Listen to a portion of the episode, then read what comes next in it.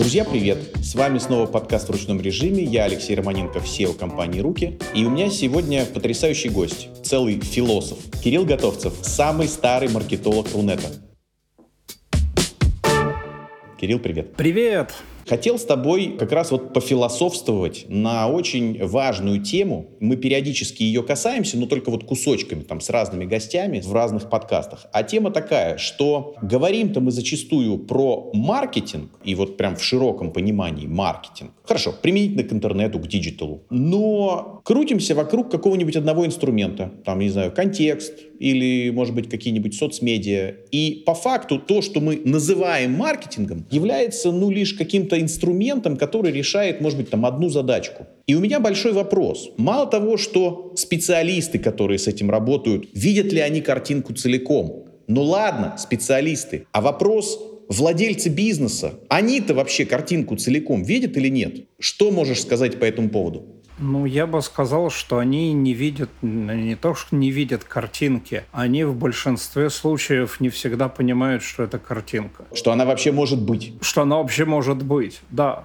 а существенная часть их не готова погружаться в инструмент, ну, что предсказуемо, но они при этом в большинстве случаев не в состоянии поставить задачу. Вообще говоря, если говорить всерьез, то существенная проблема маркетинга или маркетинга в том, что задача почти всегда поставлена очень плохо, и для работы специалиста почти никогда нет вводных. Кто-то, конечно, заморачивается, пытается в этом месте что-то там порешать и как-то выкрутить ситуацию. Но давай опять-таки говорить честно, их в этом месте почти всегда мгновенно посылают, говорит, ты не умничай, ты делай то, что тебе сказали, мы к тебе пришли за лидами. Он говорит, ну, а ты что лидом называешь? Он говорит, ну, глубокий клик. Он говорит, на!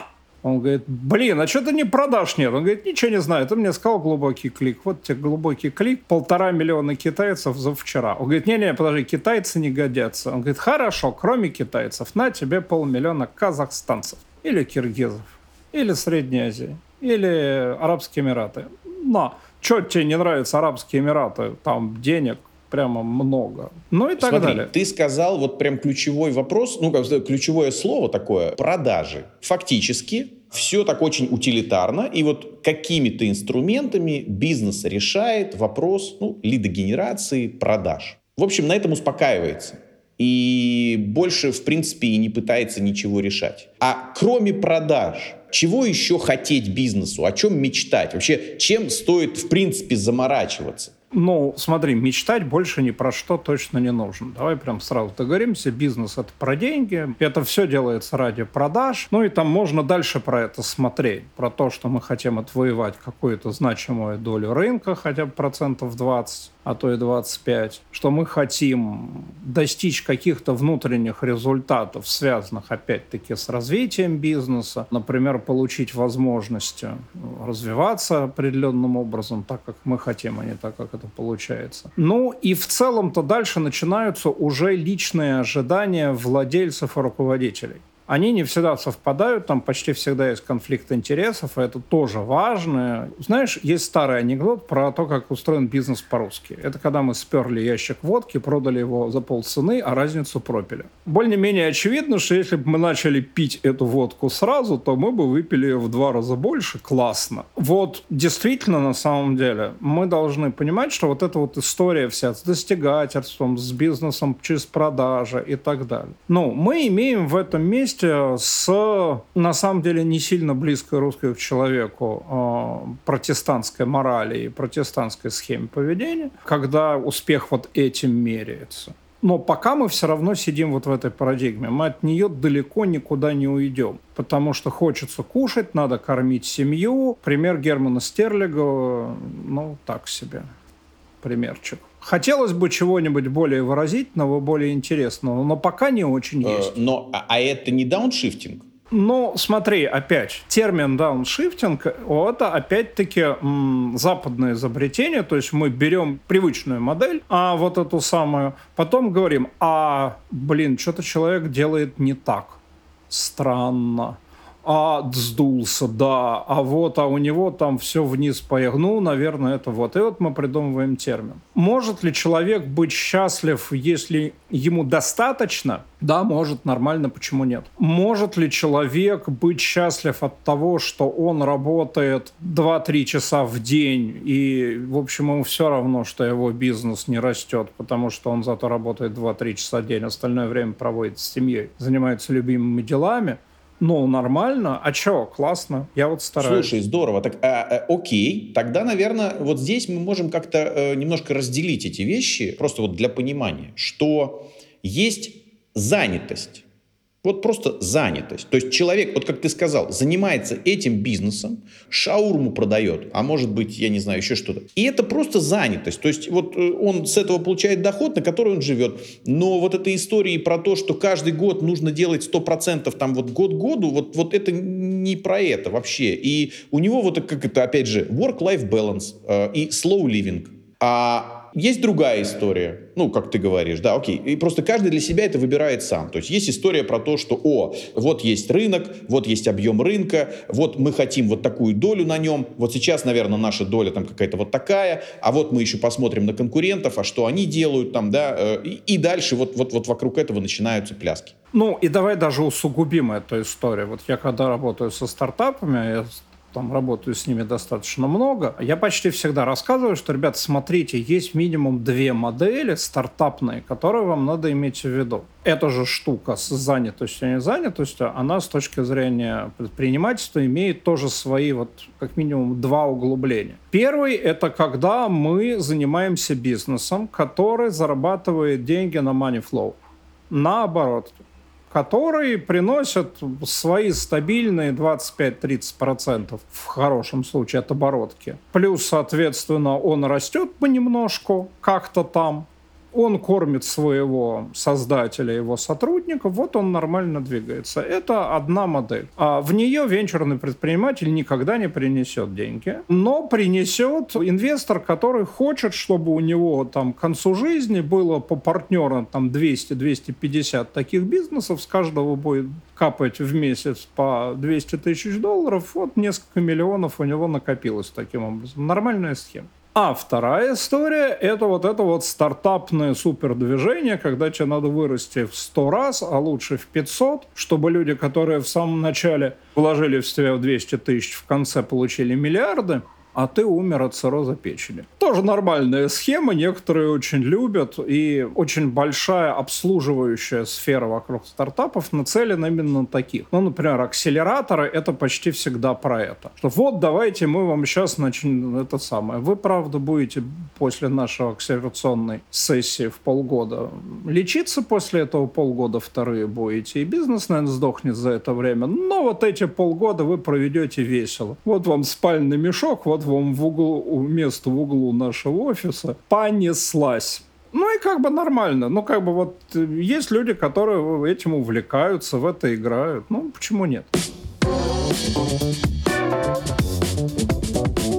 Вот кажется, то, что случилось с нами, ну я имею в виду там с нашей страной недавно, там, скажем, в феврале 22-го, открыло некие окна возможностей. То есть, например, был предприниматель, вот как мы сейчас сказали, который, в принципе, про занятость, ну вот он, семья обеспечены, там, не знаю, 3-5 сотрудников обеспечены, а тут вдруг бац, и неожиданно открылись возможности. Ушли какие-то западные конкуренты, которые давили там, знаю, ценами, возможностями, там, маркетинговыми бюджетами, там, давили, как бы, да, и по большому счету ты вот можешь вот в этот уходящий полтора года уже почти прошло, уходящий поезд впрыгнуть.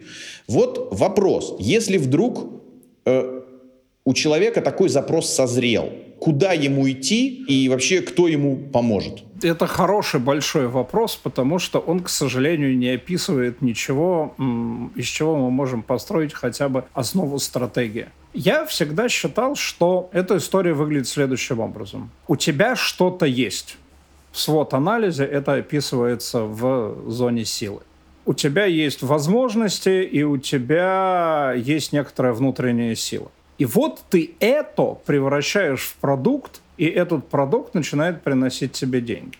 Значит, когда мы говорим про то, что у нас сильно изменилась конкурентная среда, мы говорим как раз про возможности, про внешнюю часть. Окей, но если ты при этом до сих пор все равно ничего не умел делать, у тебя не было никакого ресурса, и тебе нечего в этом месте запихивать в эти самые открывшиеся возможности, то для тебя, к сожалению, ничего не изменилось. Изменился рынок труда, возможно, ты сможешь зарабатывать больше, а возможно нет, потому что при этом денег на рынке труда тоже поджалось. Поэтому как повезет. Но в целом, пока мы не полностью не заполним левую часть свод, э, первой матрицы свод анализа и не поговорим про силу, то как бы пока разговаривать нечем. Соответственно, куда идти? Идти, ну, если сам не знаешь, идти к специально обученному человеку, который будет с тобой разговаривать и вытаскивать из тебя, что ты на самом деле можешь. Хорошо. Один из таких людей это ты. Один из таких людей это я. Так. А э, можно пойти э, в какие-то, может быть, агентства, э, которые вот, не знаю, заявляют о том, что они занимаются разработкой стратегий? Я пока не нашел ни одного агентства, которого бы я бы не съедал на эту тему за 15 минут. Это, к сожалению, большая рыночная проблема. Люди, которые говорят, что занимаются стратегиями, в большинстве случаев прочли книги про стратегии, запомнили умные слова, но при этом однозначно объяснить, почему пара позиционирует позиционирование, уникальность, вот она такая, как ей пользоваться, а, а без этого как бы дальше уже ехать не надо. Вот процентов 85 специалистов на рынке ответить не могут. Я-то про эту штуку крайний раз разговаривал правда, уже некоторое время назад с бывшим директором по маркетингу Кока-Колы. Если думаешь, что он был в состоянии ответить на этот вопрос, нет. Ну, как бы... Что, Кока-Кола от этого стала хуже продаваться? Давай по-честному. Нет. А вот э, если все-таки мы говорим про такой средний-малый бизнес, вот ты встречал средний-малый бизнес, который не просто про то, чтобы продавать, ну как это, бери больше, кидай дальше, а все-таки средний-малый бизнес, у которого есть вот прям внятная стратегия. Попадались тебе такие? Да, да, да, да. Вот, ну, мне, может быть, в этом месте я статистически не репрезентативен, потому что у меня мое собственное продвижение, оно выглядит достаточно сложно, и ко мне налипают люди с достаточно существенной смысленностью. Это, ну, просто эффект продажи. Мне так проще с ними дальше работать, соответственно, как бы значимую часть э, людей без царя в голове, они отсеиваются на подлете. Но вот, например, прям вот далеко не ходить. Мы прямо сейчас работаем с... Мне жутко нравится мужик. Есть проблема сейчас э, на рынке, есть беда с рациями.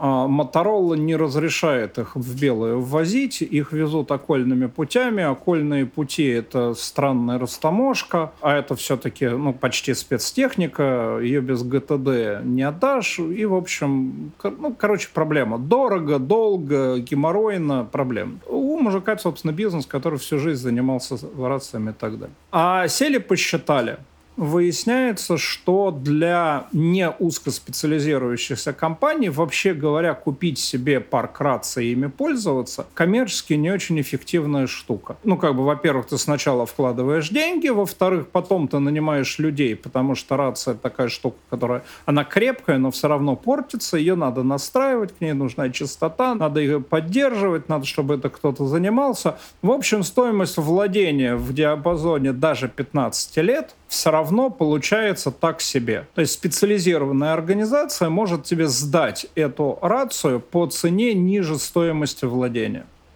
Там не радикально, но ниже. И начинаются все вот эти модные вещи, на самом деле, рация за подписку. Ну да, шеринг-экономика, а, да. Шеринг-экономика, а она здесь действительно экономика сходится. А это же дальше надо упаковать, с этим надо понять, а где ценность, а как чего. Это консервативный рынок, в него просто так не зайдешь и так далее. А сбоку этого лежит, на самом деле, очень простая вещь. Там старый парк рации и так далее, его продать почти невозможно, а сдать в аренду нормально криво на самом деле, как ты понимаешь, тоже.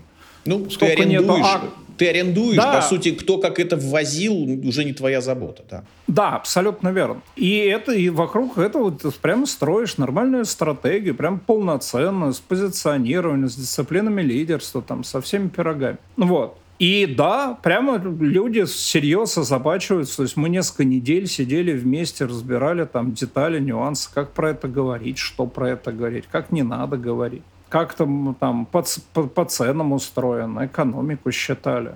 О, интересно. Слушай, э, это прям, ну, такая коммуникация во всех разрезах. То есть, э, как ты говоришь, цены, для кого, какие, почему, кто принимает решения. Причем я так понимаю, что, например, на одном и том же предприятии э, там главный инженер какой-нибудь, вот для него решение основывается на технологии, а для э, коммерческого директора прежде всего на стоимости этого решения. Там, ну, допустим, там, да, то есть я имею в виду, э, каждый из ЛПРов, э, фактически для него ценность, она какая-то немножко иная. И вот э, тебе здесь надо соблюсти интересы э, всех вот этих агентов влияния. Там полтора десятка сегментов в покупателях, условно говоря, кто покупает, у них, у большинства достаточно свои специфические паттерны поведения, иногда в, в отдельных сегментах за покупку отвечает один человек, иногда два, в некоторых три, в некоторых и заранее известно, что нет денег, потому что первая основная — это охранники, да, все вот эти вот э, ЧОПы, у них очень быстрая оборотка, у них деньги получили, раздали сотрудникам, что-то там прилипло и так далее. В общем, им очень сложно из себя вынимать деньги, и им нужно поскольку у них как это, специфический контингент, им нужны и рации подешевле, и мы для них прям специально отдельно субпродуктик сделали. Вот. Ну, в общем, вот. Еще доделываем, на самом деле, вот притормозили немножко.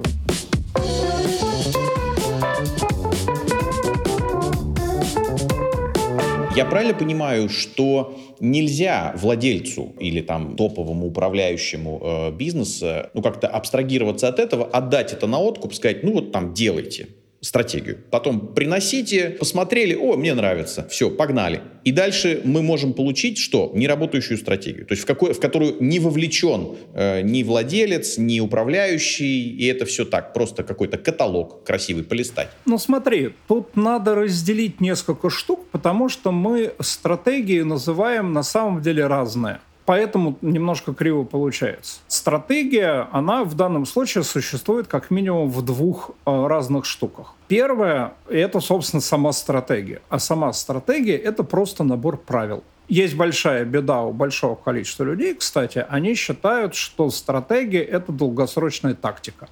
Нифига. Мы сначала мы должны определить правила, то самое позиционирование, ту самую уникальность, дисциплина лидерства, миссии, идентичность. Ну, в общем, вот некоторый набор а, знаний о компании, на которых мы будем потом опираться. И это никто, кроме руководителя или владельца, или их обоих, на самом деле не знает. Это придумать невозможно. Любая вещь в этом месте, написанная снаружи, гарантированно обречена, ну, просто потому, что, ну, они пришли и сказали, значит, ну, окей, вы такие мягкие, пушистые, розовые, сладкие, наверное, и по, значит, по аватару вы у нас ассоциируетесь, а с 12-летней девочкой. Они так смотрят на нее и говорят, подожди, подожди, подожди, мы вообще котлованы роем. Он говорит, ну а что, по-моему, красивую картинку нарисовал. Представь себе, девочка маленькая с лопатой. Все-таки, блин. С совочком и ведерком. Ну да. Но есть другая часть. Когда мы говорим еще про стратегию, мы говорим про документ, про читаемую и это важно, кстати, там литературной точки зрения, читаемый э, массив текста, который нормальный человек может э, взять, прочесть, кивнуть головой и сказать, а, ну, блин, все понятно. Ладно, и пойти по этому работать. Исходя из нее принимать решения, опираясь на нее проектировать коммуникации, опираясь на нее проектировать ценовую матрицу, делать АБЦ матрицу товарную и так далее, и так далее, и так далее. Для того, чтобы написать этот документ, руководитель не нужен и, скорее всего, вреден потому что он в большинстве случаев будет упираться в операционные моменты, которые он знает хорошо, и которые замусоривают, условно говоря. Да? То есть они превращают ее в тактику, они превращают ее в мелкую инструкцию, а дальше мы упираемся в микроменеджмент, ну и понеслось. Поэтому как бы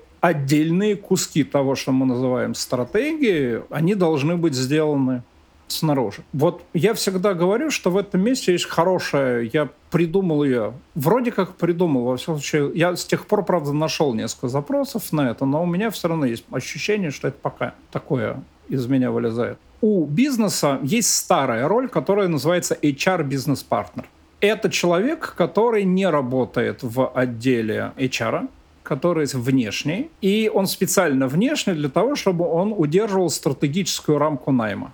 И он занимается вот большими процессами, он работает напрямую с топами и так далее. Вот на самом деле вот эта вот роль бизнес-партнера, она прекрасно разворачивается и на маркетинг.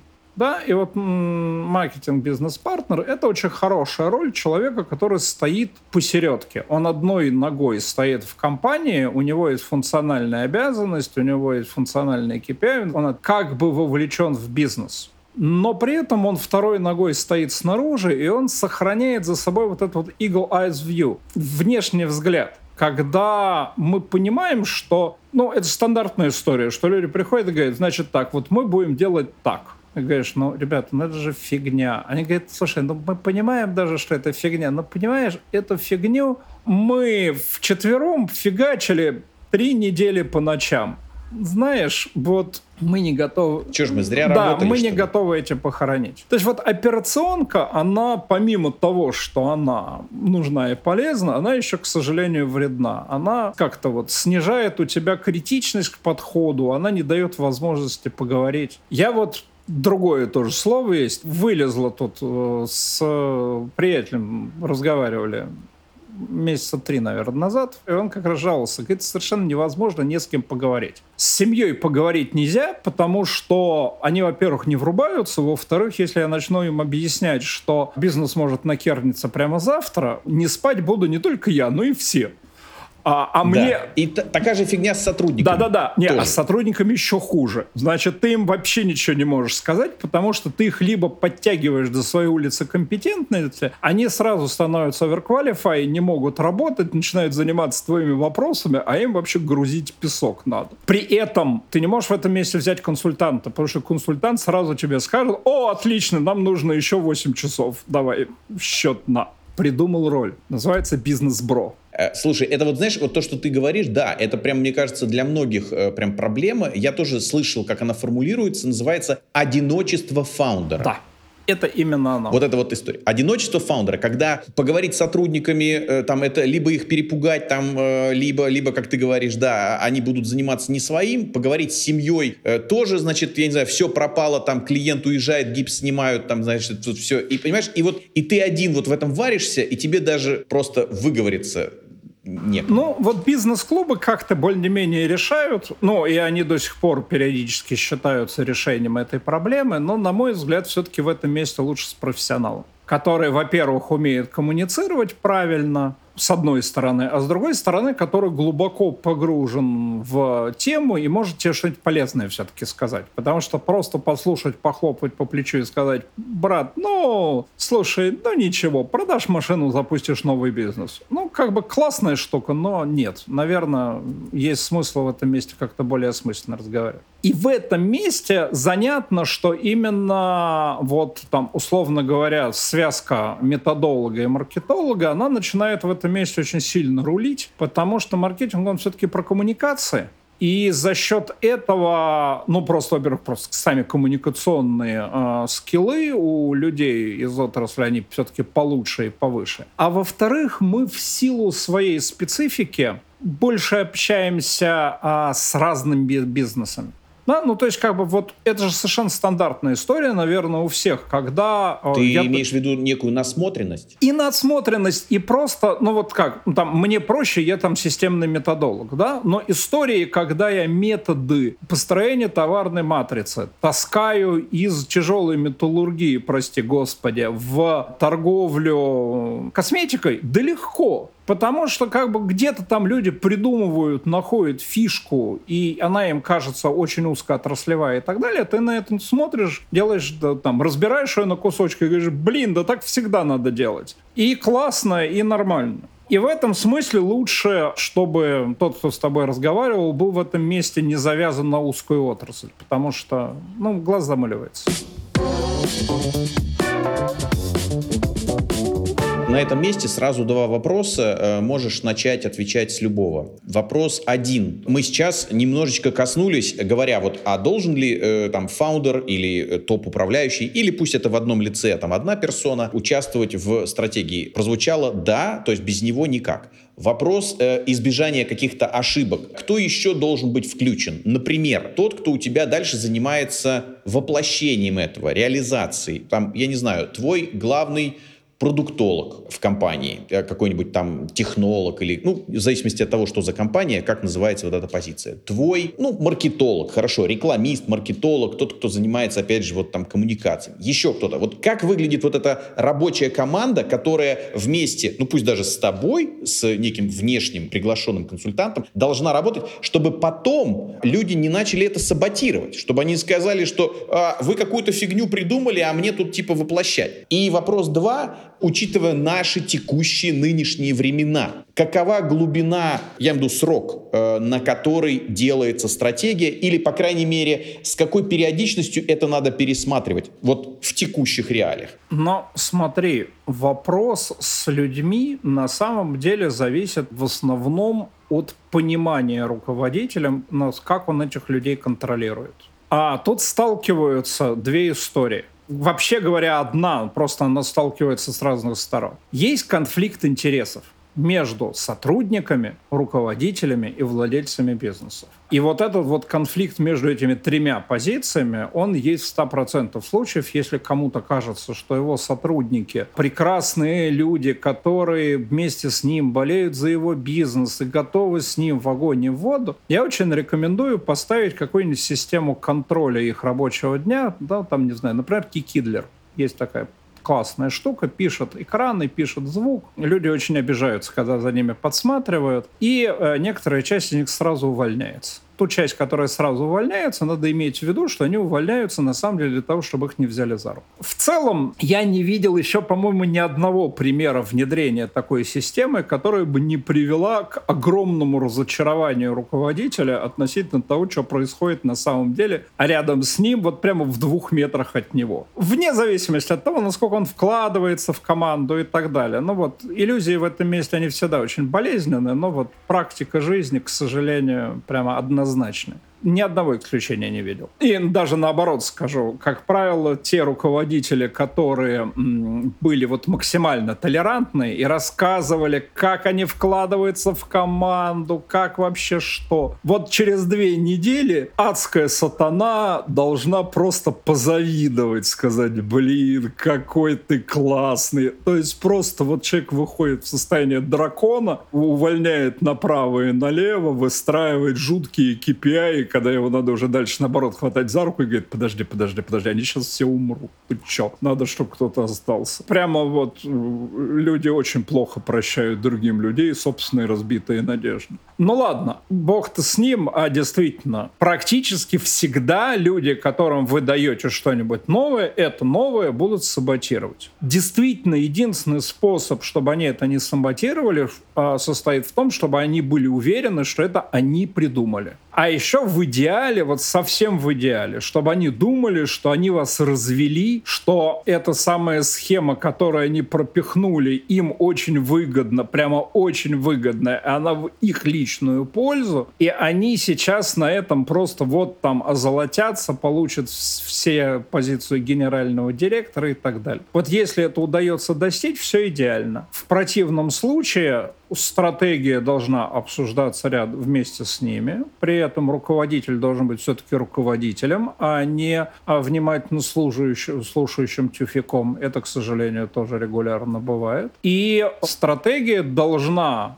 вот эти правила, я сейчас про правила в первую очередь, да, бог с ним с текстом. Правила должны быть таким образом устроены, чтобы людям было невыгодно их нарушать. Причем я должен заметить, что у нас есть просто отраслевые примеры того, как это устроено самым парадоксальным образом. Вот, например, существует общий пит, кухня – Кухня в среднем крадет от 15 до 25 процентов продуктов, которые существуют в закупе. В разных торговых площадках по-разному, но в общем плюс-минус так. О, ужас, говорят начинающие рестораторы, как же так, у нас украдут, ай-яй-яй. Ну вот. Если у них в этом месте есть опытный управляющий, он им говорит, подожди, подожди, подожди, но мы же им платим за счет этого меньше. Он говорит, ага, он говорит, да, а ты понимаешь, мало того, что мы им платим меньше, это же они сами организовывают. Он говорит, то есть, подожди, мы можем им не доплачивать, и мы не будем платить за обнал. Он говорит, да. Он говорит, классно, нормально, меня устраивает. То есть вот есть такая вот серая зона, когда рынок просто договорился, что мы не мешаем вам зарабатывать свое, а вы не претендуете на зарплату. Вот если ты посмотришь на официальные... Да, банк, банк не торгует семечками, а я не даю кредит. Да-да-да, да, совершенно верно. То есть если ты посмотришь на официальные зарплаты, которые просто рыночные, которые есть по рынку, которые напрямую обсуждаются с линейными поварами и так далее, ты будешь сильно удивлен, за какие копейки люди готовы работать. Ну, потому что их копейки находятся находится в другом месте. Есть такой общественный договор, что все делают вид, что все идет хорошо.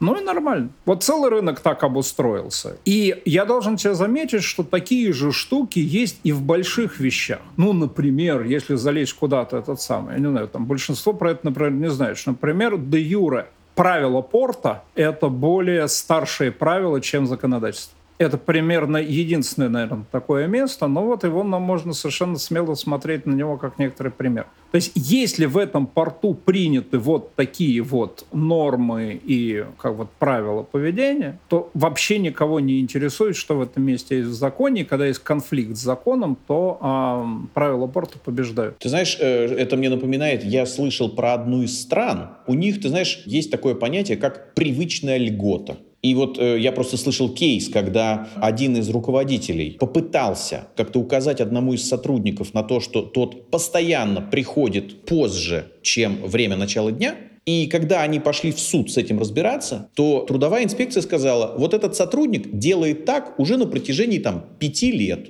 И это уже буквально стало частичкой его, ну вот прям буквально какой-то там на уровне ДНК там буквально. И это его привычная льгота. И теперь уже с этим ничего сделать нельзя. Ну, я тебе должен сказать, что есть страны, у которых довольно сложные части законодательства таким образом устроены. Очень хороший пример Испания. В Испании, например, оно прям так устроено. Там вообще основа законодательства, по-моему, лежит на такой идее, что если ты не мешаешь, то все нормально. У тебя, предположим, есть дом. И ты, например, решил достроить к нему еще пять этажей. У тебя есть, собственно, в этом месте два решения. Первое, ты идешь в мэрию, подаешь, э, ну, не ты, а архитектор, специально обученный с лицензией, подает документы, а мэрия делает калькуляцию, говорит, что, ну, строго говоря, берет калькуляцию архитектора, говорит, ага, значит, вот твоя стройка будет стоить вот столько, мы забираем от этого, ну, там в разных местах от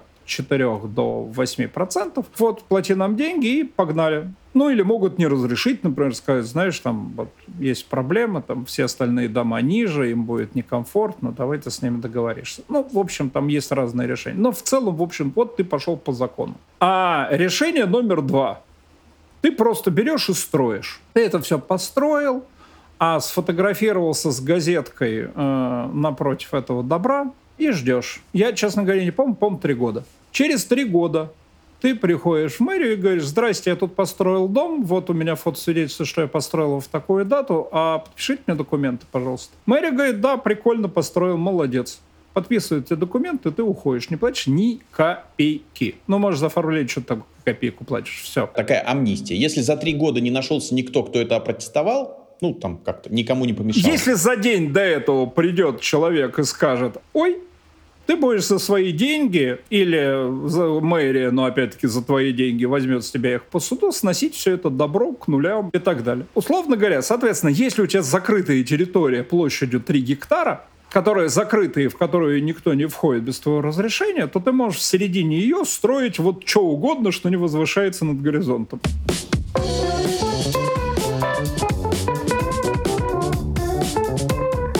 Ты сказал про то, чтобы они не саботировали, им должно быть, ну, по сути, выгодно не саботировать, э, а, в общем, тебя как-то поддерживать. Получается, что из стратегии дальше у тебя и следует некая система мотивации. То есть э, все вместе обсудили, кто мы, что мы, для кого, чем мы отличаемся от конкурентов, там, в чем наша миссия, там, да, и э, какие ценности мы несем. Все такие, ну, окей, ладно, вроде выглядит разумно, да. Но дальше, чтобы они это еще и воплощали вот ежедневно, просто приходя на работу, а, у них от этого должна быть, ну, там у каждого на своем участке своя какая-то мотивация. Ну, я должен тебе опять-таки напомнить, да, что есть разные формы мотивации. Например, на галерах была очень правильная форма мотивации «тебя не бьют». Вот если мы говорим про правила, тут же история выглядит чуть-чуть вот Да, мы говорим, смотри, значит, у нас вот такие правила, мы их принимаем как добро и зло. Это не меняется. Давай, исходя из этих правил, из этих представлений о добре, зле, буратино и так далее,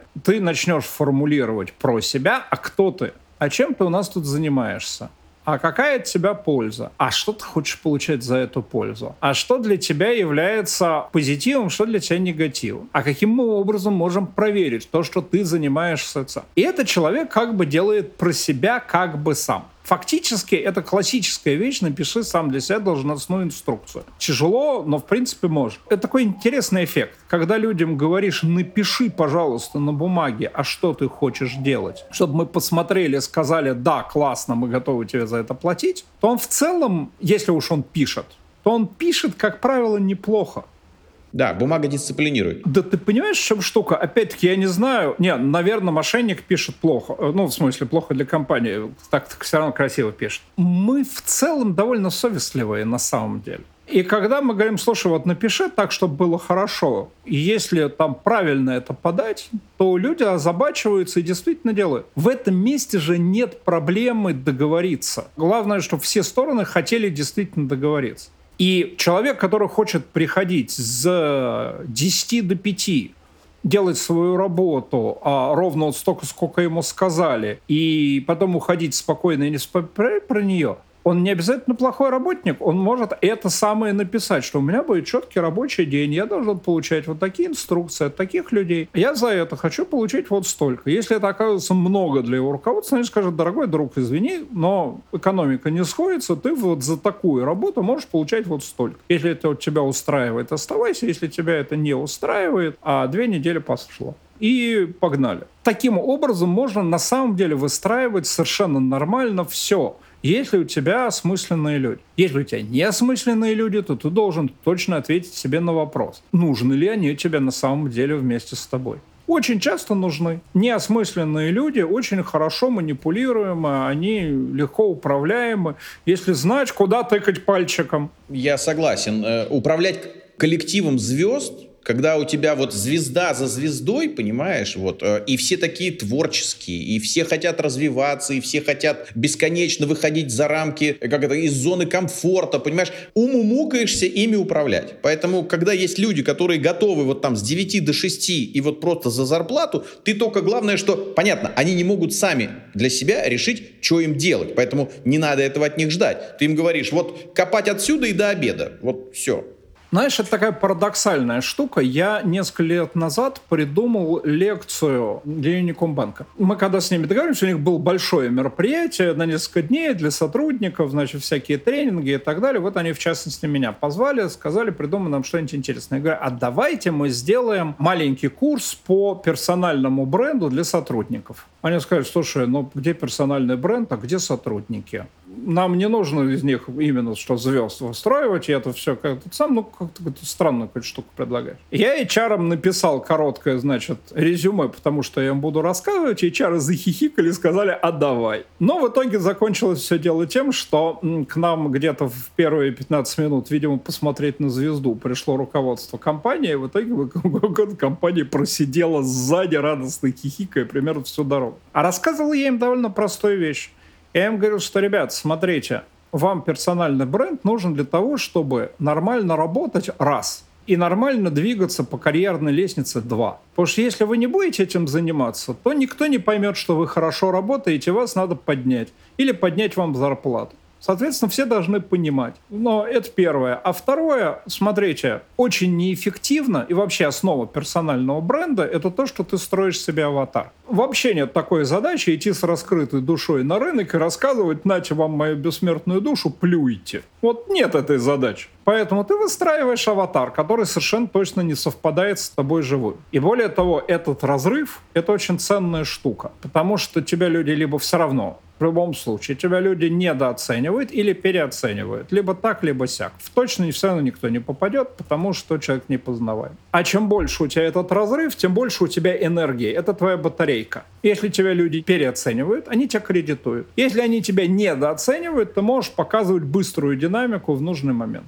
То есть в обоих случаях ты выигрываешь. Отлично, так и выстраивай. А поскольку мы все равно делаем аватар, то нет смысла в этом месте не сделать не просто аватар, который нам пришел в голову, а тот, который нужен. А где взять тот, который нужен? Должностной инструкции. Вот просто берешь, идешь в правила банка, читаешь, понимаешь, какой сотрудник с точки зрения этого банка для них идеальный, и именно в этого сотрудника начинаешь играть. Ты можешь быть внутри себя кем угодно. Хипарем, наркоманом, Скруджем Макдаком. Вообще не важно. Ты приходишь на работу играть свою роль идеального банковского сотрудника. Все, вот тебе придумывай эти правила, играй с него с удовольствием, тебе никто не мешает выстраивать эту игру так, чтобы тебе это было интересно, а главное, ты с этого будешь получать результат. И в этом месте абсолютно все выигрывают, потому что ты играешь свою роль, а банку, условно говоря, тоже вообще без разницы, кто ты там за дверями. Им все равно. Им нужно, чтобы ты на их территории играл правильную роль, которая устроена для них идеально. Все, все выиграли. Ну и там дальше внутри уже техники, технологии, способы проектирования и так далее. Очень простая штука. Любого человека можно за несколько часов научить в нее играть. Она с очень простой, внятной мотивацией. И главное, она снимает конфликты интереса. То есть в тот момент, когда люди, человек говорит, а, так я не буду винтиком, я буду играть роту винтика. Ты говоришь, да. Он говорит, это как я в детстве в снежинку играл в детском садике. Ты говоришь, да. Он говорит, ну блин, за что же вы раньше говорили? А я так страдал, что я винтик, винтик в этой самой чудовищной системе взимания штрафов за просрочки. Да. Очень прекрасно.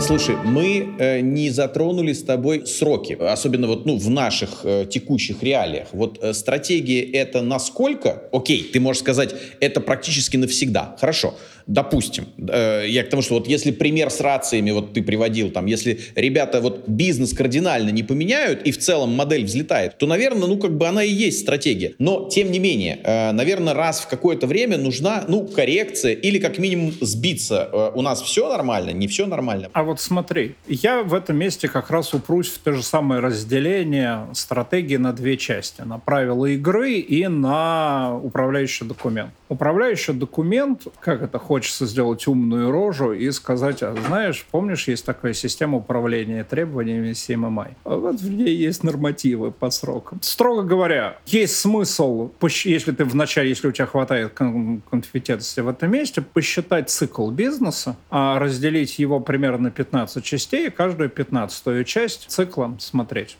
вот прям полноценно вот эту вот кривую от старта продукта до его ликвидации со склада. Да? Ну, то есть, если он пятилетний, да, то, соответственно, каждые три месяца, если я правильно посчитал на бегу. Но при этом э, я должен тебе заметить, что правила-то у тебя, скорее всего, меняются, ну, так, не очень. То есть, если мы нас смотрим на свод-анализ, то, например, внешние факторы могут поменяться, внутренние факторы могут поменяться, но не сказать, что прямо радикально. В большинстве случаев это устроено примерно следующим образом. О, я умею очень классно, у меня прямо талант рассчитывать там товаропотоки о, у меня есть внешняя возможность, поскольку я давно на рынке, находить дешевые склады. Отлично, значит, мы находим отрасль, где на логистику приходится значимая часть стоимости финальной отгрузки мы понимаем, что мы ее можем заоптимизировать в пол, потому что у нас есть возможность дешевых складов, и мы гениальные логисты, соответственно, можем построить так, чтобы а, вся эта логистическая тема удешевилась в три раза. Вот отлично, вокруг этого товара мы, собственно, начинаем плясать. Будем играть, соответственно, в этот самый, в а, продаже. Смотрим, говорим, ну классно, а, кому это нужно? Да всем нужно. Ну отлично, значит, у нас будет супермаркет электроники.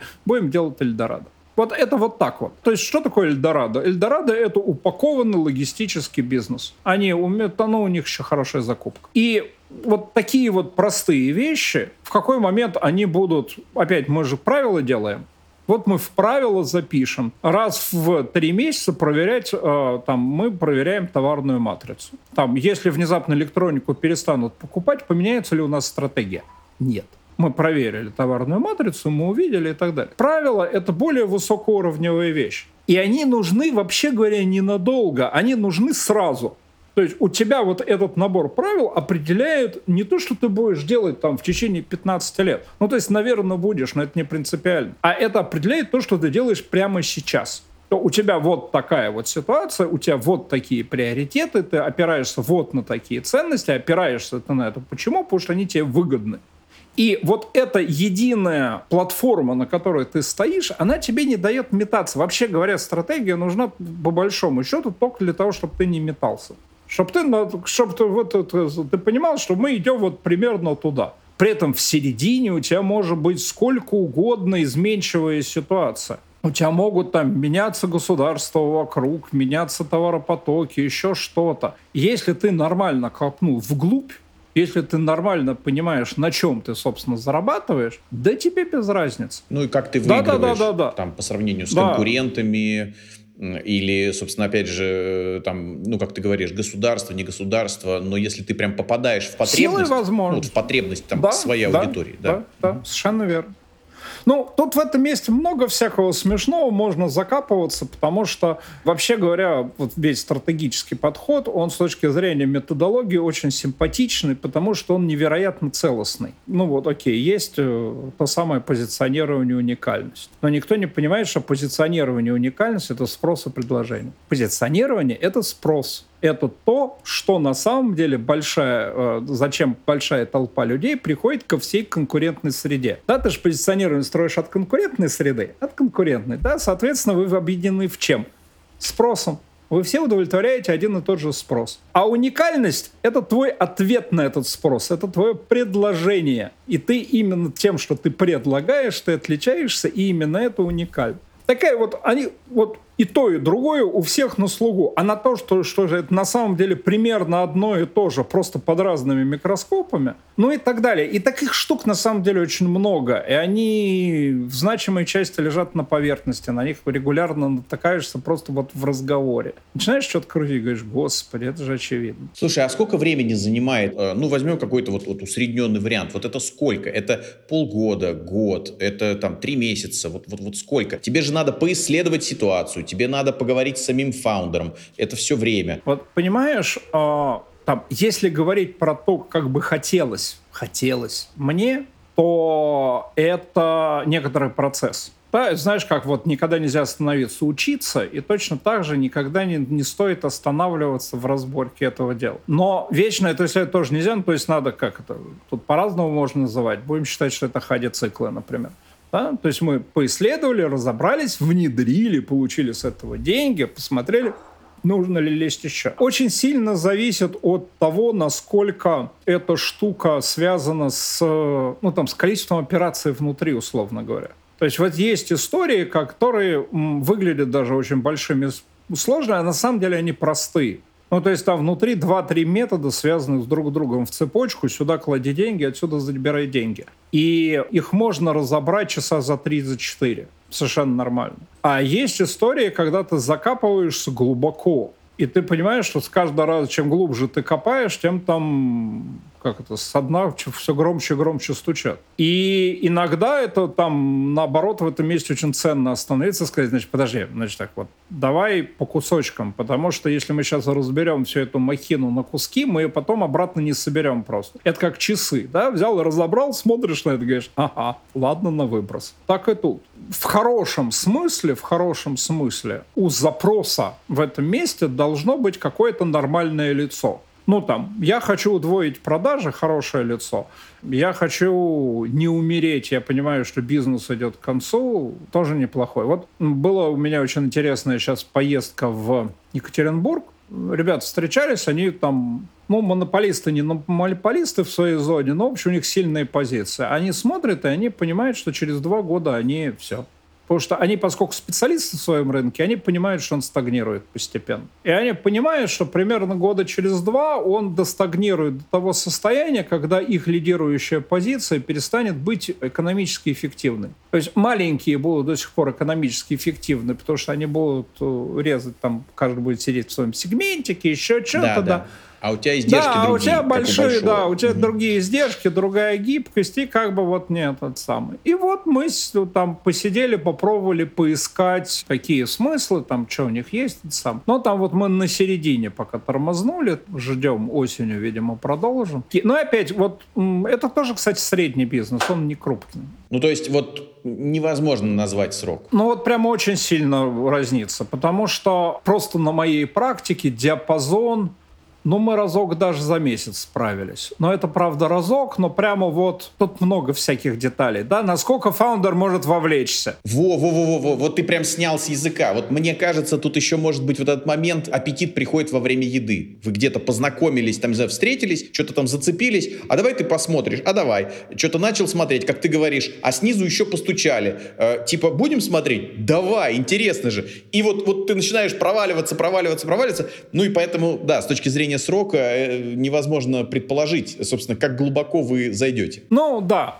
Я бы сказал, что это стоит примерно 10-15 часов фаундера для того, чтобы вытащить что-то. Это может быть календарно растянуто на очень разное время, в том числе на несколько недель. А дальше вопрос в том, в какие документы мы это упаковываем. Иногда есть такой забавный документ, я очень люблю его.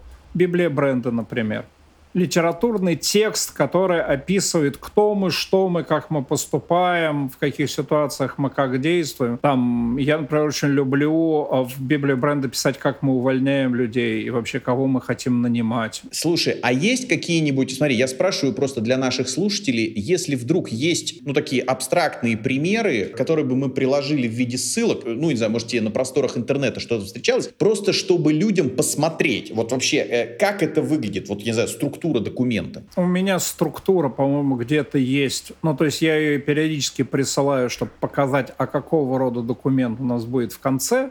Вот не, ну, не вот если пошаришь, мы да, приложим. я найду я найду. У меня где-то точно есть парочка. Но при этом я должен сказать, что в значимой числе случаев до больших документов дело, вообще говоря, не доходит.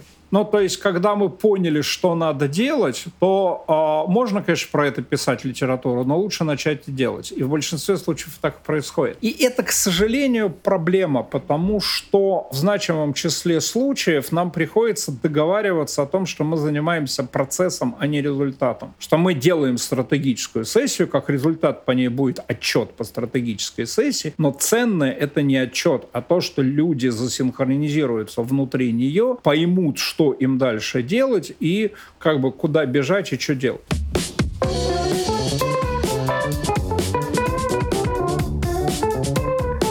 Слушай, по сути, вы как бы формируете некую архитектуру, то есть э, архитектуру бизнеса. Э, смотри, э, вопрос про архитектуру не просто так. Э, вот скажи, ты когда, вот вы, там, ты с командой, вот вы это все сформировали, отдали, ну, я имею в виду, вот э, и сессия была, и вроде бы все верят, и договорились.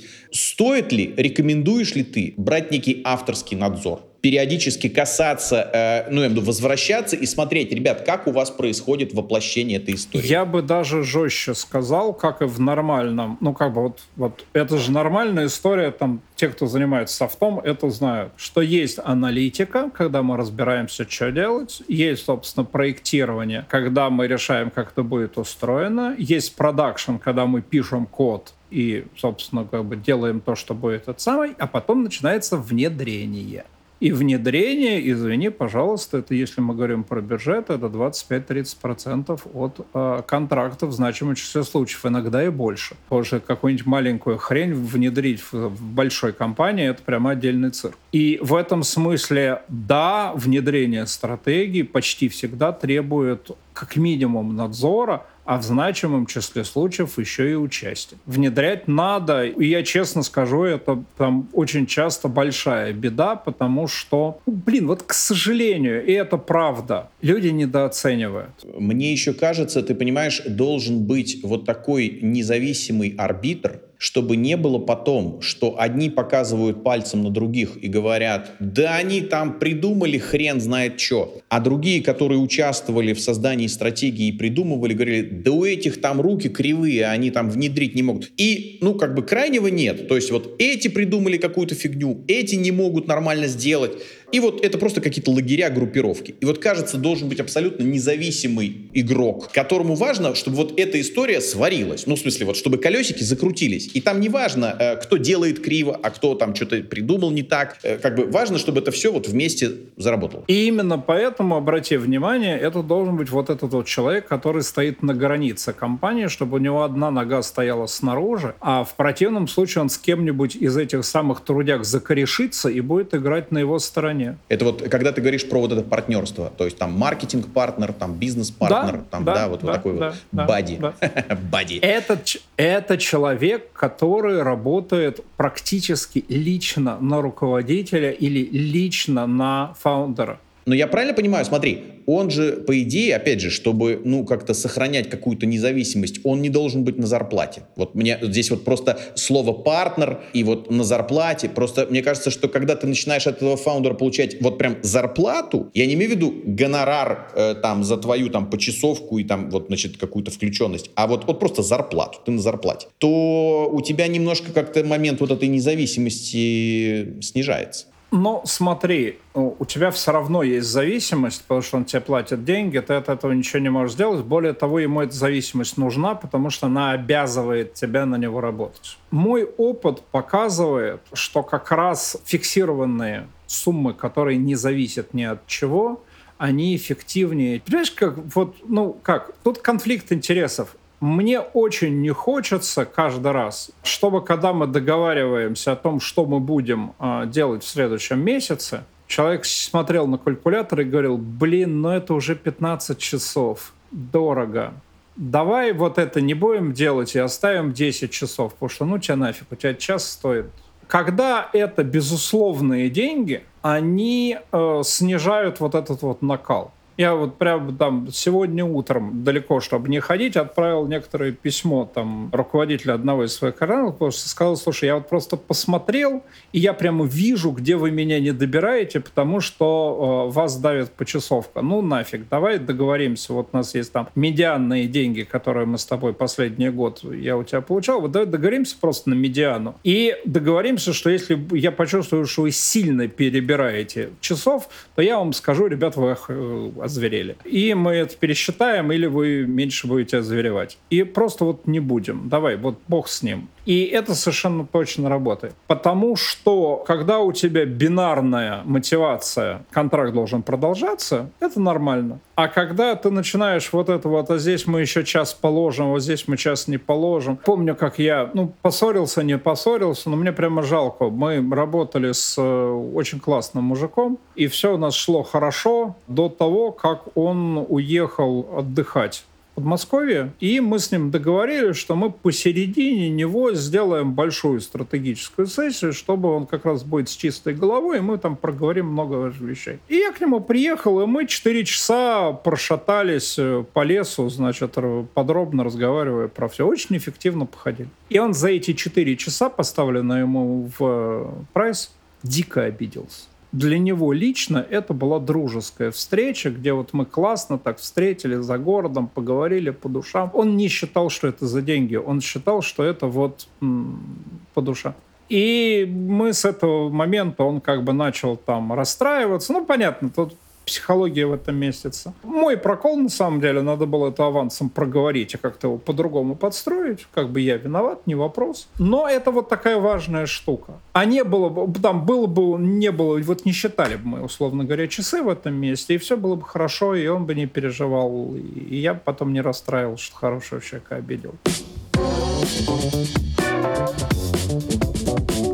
Невероятно интересно, и я очень рад, тому, что все-таки вот есть такие люди, как ты, есть такие команды, как у тебя, которые действительно занимаются архитектурой, э, я имею в виду архитектурой бизнеса и такой вот философией бизнеса и строят стратегии. Потому что да, из программы в программу мы часто говорим с нашими гостями, что вот нашел какой-нибудь привлекательный товарчик, забросил его на маркетплейс и, значит, там за короткое время вырастил продажи до миллиона в месяц. Вроде бы, конечно, это называется бизнес. Но только вот э, как-то делаешь ли ты э, мир лучше, а чем ты отличаешься от конкурентов? В чем добавленная стоимость? Только в том, что ты нашел дешевле и придумал, как это продать, но при этом за три месяца подтянулись конкуренты, и все, и ты уже не можешь держать такую маржу, потому что уже вот переизбыток на рынке. И вот здорово, что вот есть люди, которые действительно, вот, вот ты, твоя команда, думаете об этом, и помогаете бизнесам все-таки э, выстроить такой вот долгосрочный, э, такое серьезное основание, долгосрочный бизнес с философией и э, вот пониманием, собственно, чем отличаться от конкурентов и какую ценность нести твоим э, клиентам, твоим, твоим потребителям. И я тебя, извини, я тебя перебью, но просто чтобы продемонстрировать, и при этом вот тот пример, который ты приводишь, ну, этот пример человека, который умеет находить интересный товар. Это очень хороший, кстати, этот самый, если его правильно построить, вокруг него построить хороший бизнес, то дальше понятно, кстати, куда его развивать, потому что а дальше... Это можно сделать бизнесом. То есть да, это... да. это можно сделать бизнесом. Можно, да, ты зарабатываешь свои первые миллионы, они тебя кормят, а дальше ты начинаешь продавать свое умение э, находить интересные товары другим, и ты можешь запускать не один товар каждые 5 месяцев, а 60.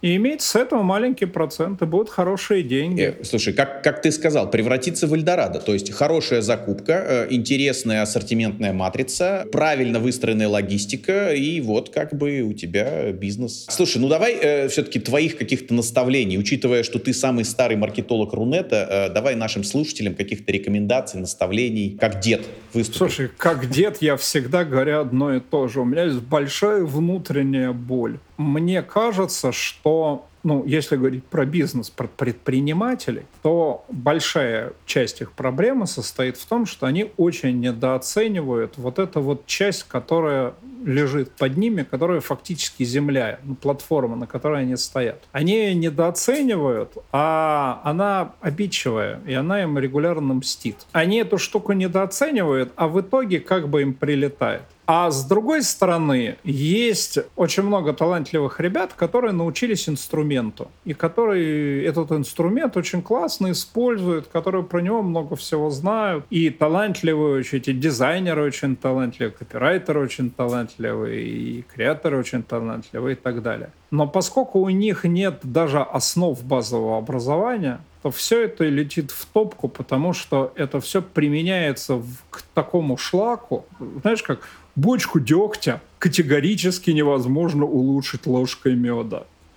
Поэтому... Да, но это ремесло, просто ремесло. Не да нет, того. слушай, стратегия тоже ремесло во многом. Но как бы я вот в этом месте прагматичен. Если у человека есть нормальное понимание, зачем это он делает и как вот это соединяется с окружающим миром, то да пусть не будет у него этого гениального таланта, да черт с ним, пусть он будет просто трудолюбивый. И это зачастую сильно более полезно. Но вот меня жутко расстраивает, что ребята, которые занимаются маркетингом, в большинстве случаев про него просто не понимают. Они даже не, не знают. Не знают, то бог с ним они не понимают, они не врубаются. Начинаешь разговаривать с людьми, они такие, ой. У меня была прекрасная история, как я два часа разговаривал про позиционирование и уникальность с человеком, у которого не просто MBA по маркетингу, а вот эта вот старшая версия, когда он преподавать может в других MBA. И он слушал меня вот с такими квадратными глазами, говорил, слушай, ну это же так просто. Я говорю, ну да. Он говорит, мне два курса не могли объяснить. Я говорю, ну я не знаю, что, что вот просто. Говорит, ну да.